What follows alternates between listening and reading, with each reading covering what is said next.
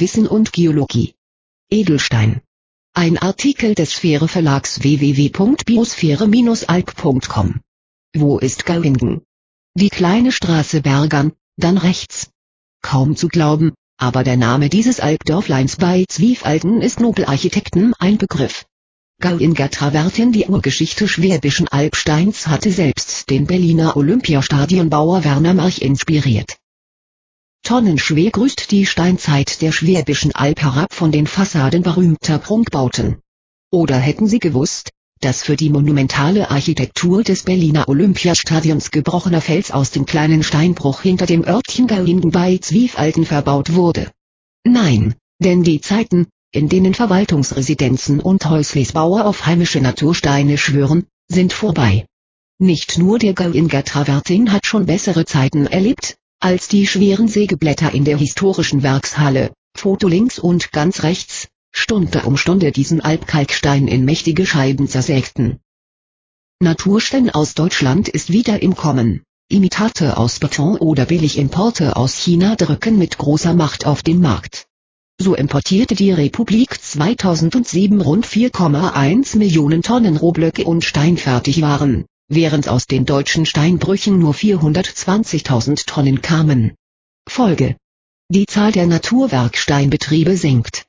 Von den rund 1600 Steinbrüchen in Baden-Württemberg im Jahre 1900 sind im Jahre 2008 nur 45 in Betrieb. Auch im Gauinger Steinbruch herrscht Grabesruhe wird dieser edle Kalkstein aus Gauingen nachgefragt. Für beispielsweise die Sanierung des Olympiastadions im Jahre 2004, so werden die steinernen Zeitzeugen dort gebrochen, abtransportiert und in Maulbronn weiterverarbeitet. Der Gauinger Travertin entstand durch Ablagerungen eines Süßwassersees am Rande der Schwäbischen Alb. Der im Wasser gelöste Kalk ummantelte die im See enthaltene abgestorbene Tier- und Pflanzenwelt und bildete eine Geste ins Schicht, einen Travertin. Er ist hellbraun, stark gemustert und porös.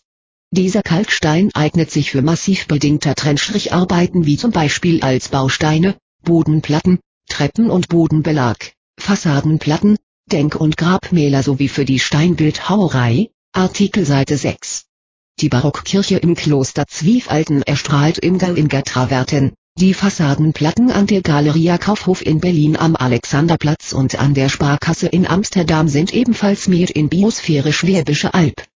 Aber auch die Neubauten der Volksbanken Bad Urach und Münsingen zeigen sich heimatverbunden in Gauinger Travertin.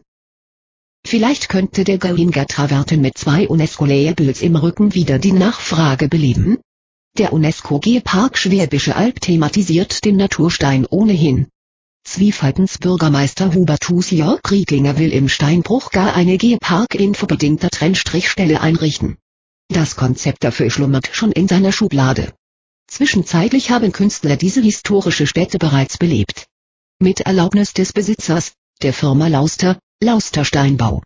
De, hält ein Kreativ-Quintett-Seminare ab unter dem Titel www. Ab in den Steinbruch. De. Das Biosphärengebiet könnte mit Schlagworten wie Ökologie, siehe Kasten, und Regionalität das Wertgefühl für diese Rohstoffe aus der Heimat steigern. Denn die am meisten besuchten und bewunderten Bauwerke des Landes sind ganz oder überwiegend aus Naturwerksteinen errichtet Schlösser, Burgen, Kirchen, historische Bürgerhäuser. Städte und Gemeinden, die über historische Bauwerke verfügen, werben mit ihrer durchhaltbaren steinbegreifbaren Geschichte, schwärmt Dr. Wolfgang Werner, Landesamt für Geologie, Rohstoffe und Bergbau aus Freiburg. Naturwerksteine verleihen modernen Repräsentativbauten eine individuelle Note und seien langlebig wie kein anderes Baumaterial. Ökologie Muschelkalk und Travertin Kalksteine sind im Laufe von Jahrmillionen entstanden. Nahezu die ganze Erdkruste besteht aus Natursteinen. Der Energieaufwand für die Gewinnung ist günstig. Muschelkalk und Traverten müssen lediglich auf das gewünschte Maß geschnitten oder gespaltet werden. In vielen Fällen wird dann noch die Oberfläche mechanisch bearbeitet, erläutert Ulrich Klösser von Traco, einem Unternehmen, das auf Kalk und Sandsteine spezialisiert ist. Beispielsweise beträgt der Energieaufwand für die Zementherstellung in etwa 1800 Kilowattstunden pro Kubikmeter, bei Muschelkalk und Travertin nur etwa 200 Kilowattstunden pro Kubikmeter. Als natürliche Baustoffe enthalten Muschelkalk und Traverten keinerlei Schadstoffe. Kurze Transportwege zu den Bauwerken sind ökologisch sinnvoll und sparen CO2.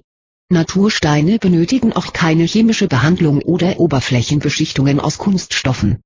Die Lebensdauer ist extrem hoch, wie wir aufgrund der alten römischen und ägyptischen Bauten wissen. Printausgabe Sphäre 3 2010